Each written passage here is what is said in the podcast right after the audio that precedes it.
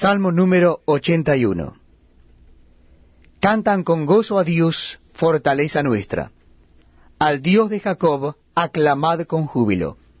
Entonad canción y tañed el pandero, el arpa deliciosa y el salterio.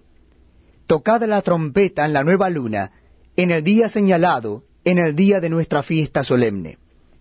Porque estatuto es de Israel, ordenanza del Dios de Jacob lo constituyó como testimonio en José, cuando salió por la tierra de Egipto. Oí lenguaje que no entendía.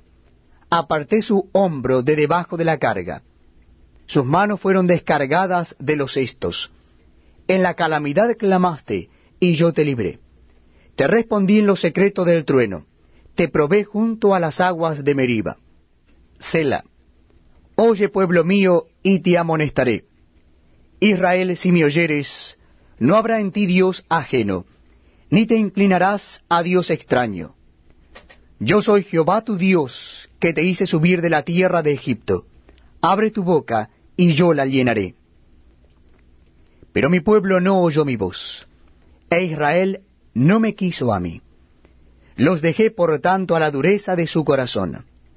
Caminaron en sus propios consejos. Oh, si me hubiera oído mi pueblo, si en mis caminos hubiera andado Israel, en un momento habría yo derribado a sus enemigos y vuelto mi mano contra sus adversarios. Los que aborrecen a Jehová se le habrían sometido.